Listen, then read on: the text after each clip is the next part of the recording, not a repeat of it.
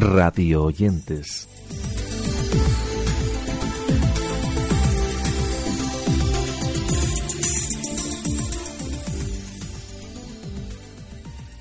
Hola, saludos al inicio de una nueva edición de nuestro podcast Radio Oyentes. Ya lo sabéis, ese espacio en el que sobre todo queremos compartir todas esas cosas que hemos escuchado estos días sobre el mundo de la radio, el podcast y el audio bajo demanda, cuestiones que, como siempre decimos, podéis ampliar en los enlaces que os dejamos en nuestro blog. Así que comenzamos hablando de Olatz Arrieta, la corresponsal en Bruselas de Radio Euskadi, que ha recibido el premio de periodismo Eurobasque por un artículo que escribió sobre la llegada de Trump y sobre la influencia en las relaciones entre Estados Unidos y Europa.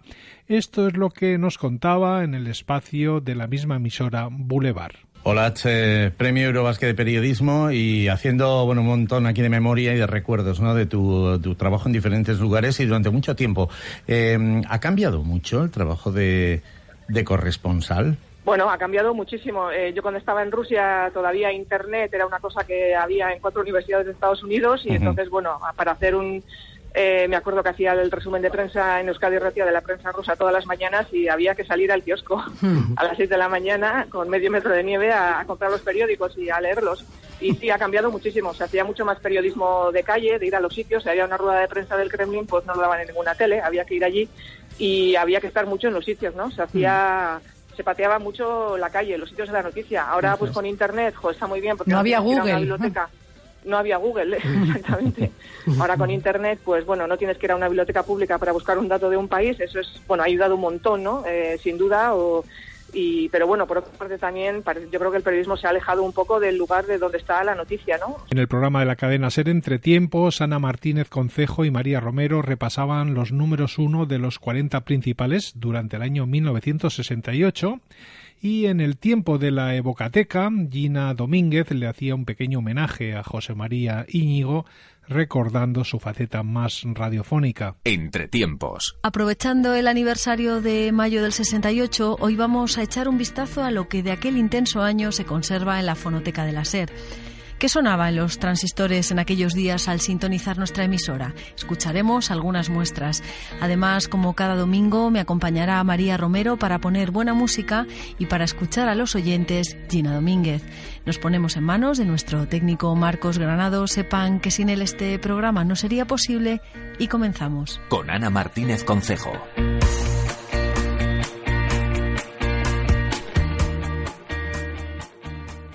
Manolo Garrido entrevistaba a Fran Zuzquiza para hablar de manera monográfica de los altavoces inteligentes y de lo que pueden suponer para los oyentes cuando lleguen al mercado. Zuzquiza nos anunciaba en dicha entrevista que este verano comenzarán a comercializarse los altavoces de Amazon con su asistente de voz. Altavoces inteligentes. ¿Qué son los altavoces inteligentes, Fran? Pues son unos dispositivos que están empezando a pegar fuerte, sobre todo en Estados Unidos, que es donde se comenzaron a comercializar primero, que básicamente para que la gente se haga una idea, yo los describo para, bueno, pues eh, en términos coloquiales, como un ambientador que habla, ¿vale? La forma es muy parecida, es una especie de torrecita que colocas en, una mesa donde te apetezca y al que tú le das órdenes. Eh, todos tenéis en vuestros teléfonos móviles un asistente de voz, bien sea de Google, bien sea el Siri de Apple, pues este altavoz hace lo mismo, pero más pensado para el consumo en hogar y el consumo en, en familia. Tú le pides cosas, música, radio, podcast, qué tiempo hace, yo qué sé, que te traduzca algo, qué sonido hace un animal, mm, quién es el presidente del gobierno de Estados Unidos y el altavoz te responde o hace lo que tú le has pedido. Nos referimos ahora al nuevo podcast de la plataforma Podium, se titula Congresos del Bienestar y es una propuesta para reflexionar en torno a la felicidad e intentar que las personas encuentren su camino hacia el bienestar. Así comenzaba su primera edición en la que charlaban con Ángel Escaso y con Vicente Molina Foix. Hoy tenemos aquí a dos personas que creo que son perfectas para hablar sobre la conversación.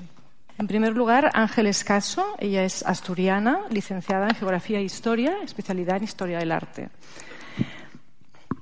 como todos sabemos, la conocemos y la tenemos mucho cariño ¿no? de la época de presentadora, que eres presentadora en el telediario de televisión española y del programa La Tarde.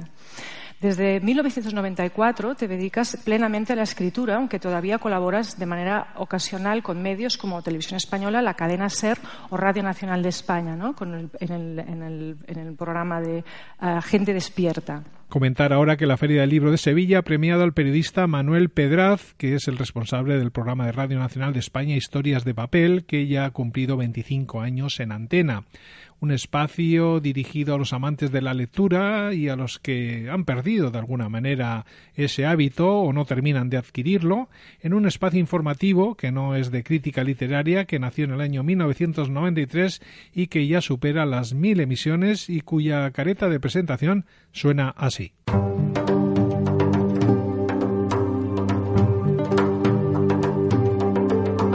Historias de papel. Suplemento literario de los informativos de Radio Nacional de España en Andalucía. Los domingos fomentamos la lectura entre los andaluces. Otro profesional del que leíamos una entrevista, en este caso en el Confidencial, es César Lumbreras, un presentador que desde hace 34 años cada sábado hace madrugar a casi 800.000 españoles con un programa para agricultores. Se llama Agropopular, lo emiten en la COPE y es el programa de la radio española que más tiempo ha estado en antena sin cambiar de presentador. Escuchemos un momento de uno de los comienzos de su espacio. Ocho y media, una hora menos en las Islas Canarias, comienza Agropopular. Saludos de César Lumbreras Luengo.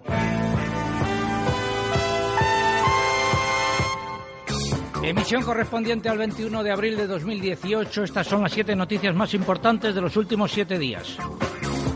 Después de Madrid, Andalucía, esta semana se ha confirmado el primer caso de sileya fastidiosa en esta comunidad autónoma, en concreto en plantas ornamentales en un vivero de elegido en Almería. Entrevistas con la historia es un divertido podcast en el que podemos conocer mejor a personajes fundamentales de la historia, todo ello en base a un diálogo ficticio con dichos personajes durante el último día de su vida, algo que les permite hacer una mirada retrospectiva de su obra y de su importancia en un momento y contexto determinado. Os dejamos un pequeño corte del capítulo dedicado a Cleopatra en este producto de la plataforma Cuonda. Cuonda, la comunidad de podcasts independientes en español, presenta Entrevistas con la Historia con Óscar Gómez.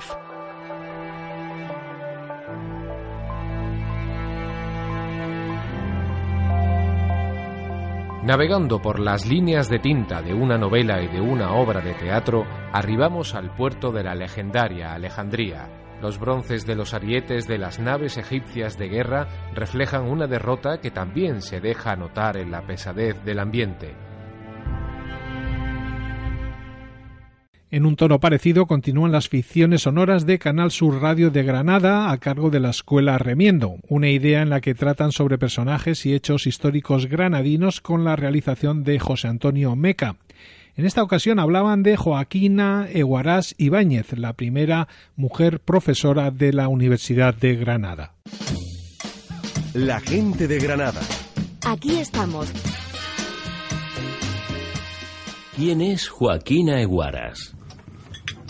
¡Qué cabeza la mía! Recuerdo cosas de hace años y sin embargo me cuesta pensar en ayer. Tengo muy pocos recuerdos de aquella época. Bueno, para ser precisa, prácticamente ninguno. Mm. Nosotros veníamos de Orbaiceta, en Navarra. A mi padre lo habían trasladado al Regimiento de Infantería número 34 de Granada. Mi madre siempre contó que llegamos a la ciudad un sábado frío, de los que congelan los huesos y dejan blancos los tejados. En el blog Radio Chips se fijaban en lo que le pasó a Broncano en su habitual sección en el programa de Del Pino a vivir que son dos días, y es que se topó con una oyente que le recriminó algunos de sus chistes. La casualidad hizo que tuviésemos un momento divertido, pero que nos puede hacer también reflexionar. ¿Te puedo preguntar una cosa? Sí, bueno, depende de cómo lo abordes. ¿qué, qué, qué, precauciones iniciales más terribles? Hombre, escucho precisamente la cadena SER todos los días. Bueno, entonces sabrás que abordamos los temas desde el respeto. No, pero no me gusta cómo presentas a la gente. Recuerdo un día que elegiste un... ¿A mí? Sí. Ah, o sea que me conoces. Hombre, bronca, no, por ah, favor. vale, que me tienes calado. Ah, entonces claro. No te tengo calado, te escucho. Seguro que tú eres mucho más agudo que yo. Pero no me gustó que le presentaras como que era tan mayor que olía a tierra. Eso, esto lo puede haber dicho. ¿Eso dije? Sí, dijiste. Me sentó, no creo. Me sentó muy mal y dejé de escuchar la cadena los domingos. Pero bueno, pasamos. ¿A raíz de ese comentario? Es un oyente. Sí, porque me parece, siempre me ha parecido la cadena SER siempre ha sido una cadena que ha respetado a la gente y en ese momento me pareció una falta de respeto. Una, una... O sea, he perdido yo un oyente por tu culpa. Pero eh, has perdido, es que me pregunta Javier del Pino que está arriba, me dice claro que por, está dolido ahora porque por ese chiste que hice yo, ha perdido uno, le, le, he hecho perder un oyente. No, bueno, no, no hablemos ya con tanta porque sé cómo se las gastan luego en el estudio. Nos hacemos eco ahora de un nuevo podcast titulado El timbre del desarrollo personal, presentado por Gorka Fernández. Hablamos de un espacio que a diario de lunes a viernes pretende acercarnos al desarrollo personal, abordando temas que nos permitan crecer o por lo menos reflexionar. Esta era su tarjeta de presentación sonora. Hola, buenas.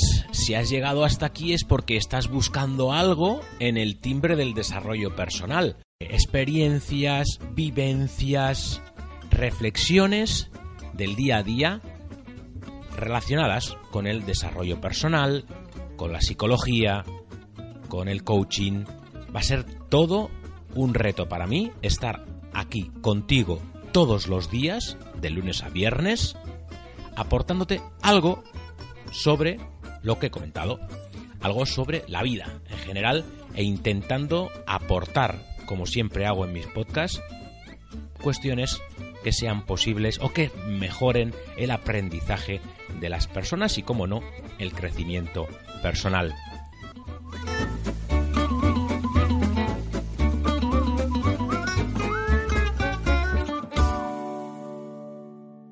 La Asociación de Mayores de Fuenlabrada, Akumafu, ha concedido sus premios mayores 2017 con motivo de su Semana Cultural y uno de esos premios ha sido para la cadena SER de Madrid Sur un premio en reconocimiento por la difusión de iniciativas y campañas dirigidas a los mayores.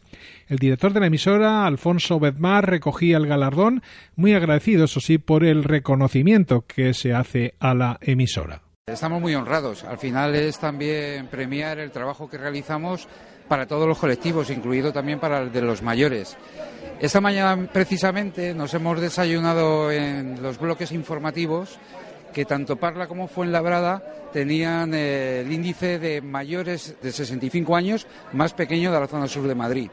Y digo que nos congratulamos porque a pesar de que Fuenlabrada y Parla lo tengan tan pequeño o más pequeño que otras poblaciones, son muy activos como hemos visto aquí en Akumafu. El periodista Federico Jiménez Los Santos se convertía de nuevo en trending topic por un comentario que el viernes hizo en su programa de radio contestando a unas declaraciones del nuevo presidente de Cataluña en las que decía que España ya no nos puede bombardear. Os dejamos un momento muy cortito de las cosas que dice este polémico locutor por si no las habéis escuchado ya. Este, este sujeto dice, ya no nos pueden bombardear. ¿Cómo que no nos podemos bombardear? Por supuesto que nos podemos bombardear. Otra cosa es que la basura de gobierno que tengamos no sea capaz de demostrar que claro que hay aviones para bombardear, claro. Tony Garrido, el presentador del Hoy por Hoy, respondía a las preguntas del todo por la radio, seguramente la media hora más elaborada e ingeniosa de las ondas, en la que el presentador respondía a las preguntas de Tony Martínez, especialistas secundarios en Mundo Today, y Pedro Aznar. Escuchemos parte de lo que contaba Tony Garrido. Has estado cinco años fuera del, medio radiofónico, acabas de regresar hace unos meses. ¿Se vive eh, mejor, peor, con más tensión, con menos, con más alicientes, con menos? Eh, claro, yo creo que hay días, pero lo que pasa es que son días muy concretos donde a ti te gustaría estar en la radio. Y eso estaría bien, ¿no? Es decir, decidirme una cosa. Hoy, hoy sí quiero ir. radio hoy tengo algo que contar. Pero la mayor parte del tiempo, y lo digo cada vez que puedo porque es la realidad, yo lo que hago muy, muy, muy bien es escuchar la radio. O sea, yo soy como esas abuelas de España que hablan con la tele y dicen, hola, buenos días. Contesta, hola, buenos días. Yo contesto a la radio. O sea, yo, yo a día de hoy eh, con especialistas, yo les contesto. O sea, yo hablo con la radio y me, indigno y, no me gusta y digo y, lo apago. Digo, yo, por ejemplo, no sabría, y es así, yo no sabría cocinar. Yo todos los domingos dejo los tuppers de la semana para los niños y más, y cocino con el carrusel. Yo si apago el carrusel, no sé, no sé dónde está la sartén. pues pruébalo y ya verás qué tranquilidad. bueno, eso me lo dicen en casa. ¿eh? pero no sabía, para mí la, radio es un, es un, corazón latiendo a, mi lado, o bueno, delante o atrás, donde esté la radio, pero yo necesito, cuando decía Olga que escucho, yo escucho mucha música, pero escucho mucha radio, y, y me encanta además. La Unión Católica de Informadores y Periodistas de España entregaba estos días a Laura Otón, que es redactora de la cadena COPE, el premio Lolo de Periodismo en su novena edición. Todo ello en atención a su notable trayectoria periodística y su compromiso en la búsqueda de historias que le dan a la persona su dignidad. Historias como esta, de la que os ofrecemos un pequeño corte de lo que preparaba hace algún tiempo para el espacio La tarde de Cope. Te vamos a contar la historia de Alejandro. Es nuestro protagonista de hoy.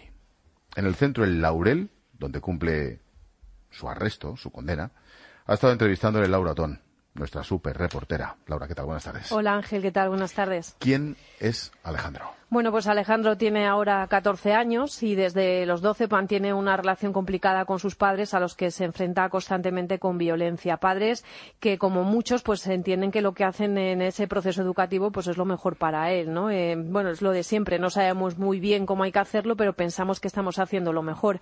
Realmente hay un continuo choque de trenes eh, que va creciendo hasta que un día Alejandro amenaza a su madre, desafía a su padre, su hermano se mete por medio, un hermano mayor que ya no aguanta la situación y acaban pues enzarzados a golpes y con una pelea muy fuerte. La policía ese día está en su casa dos veces y finalmente se lo llevan detenido. Volvemos a hablar de Francisco Izuzquiza, en este caso con otra entrevista, porque en el decimotercer capítulo de Al borde del abismo nos desvelaba los entresijos del fichaje por parte de Podium Podcast del programa en el que participa.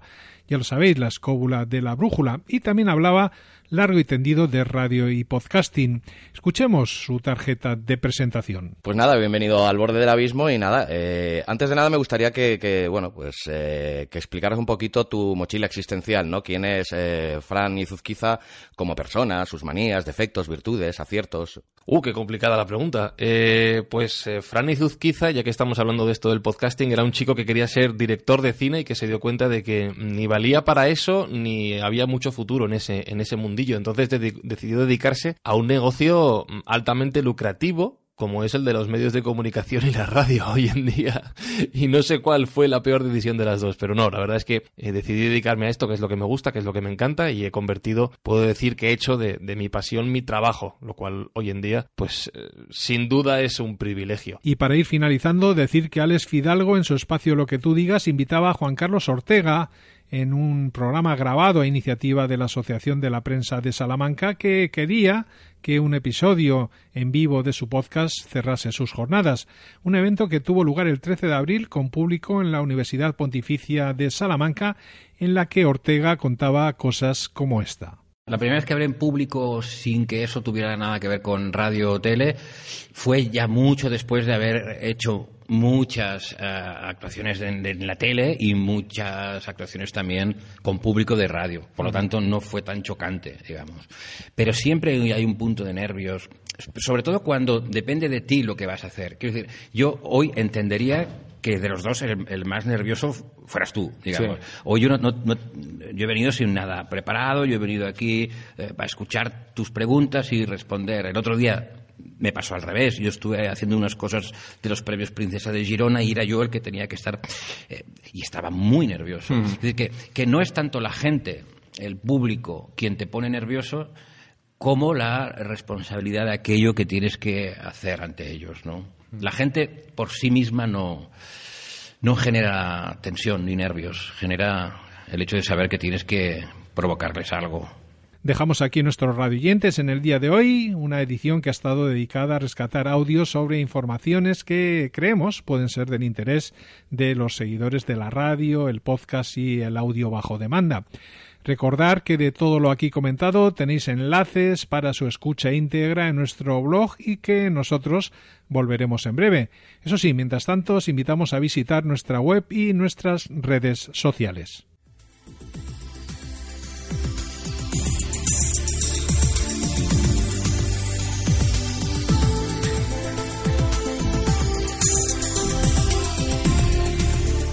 radioyentes.com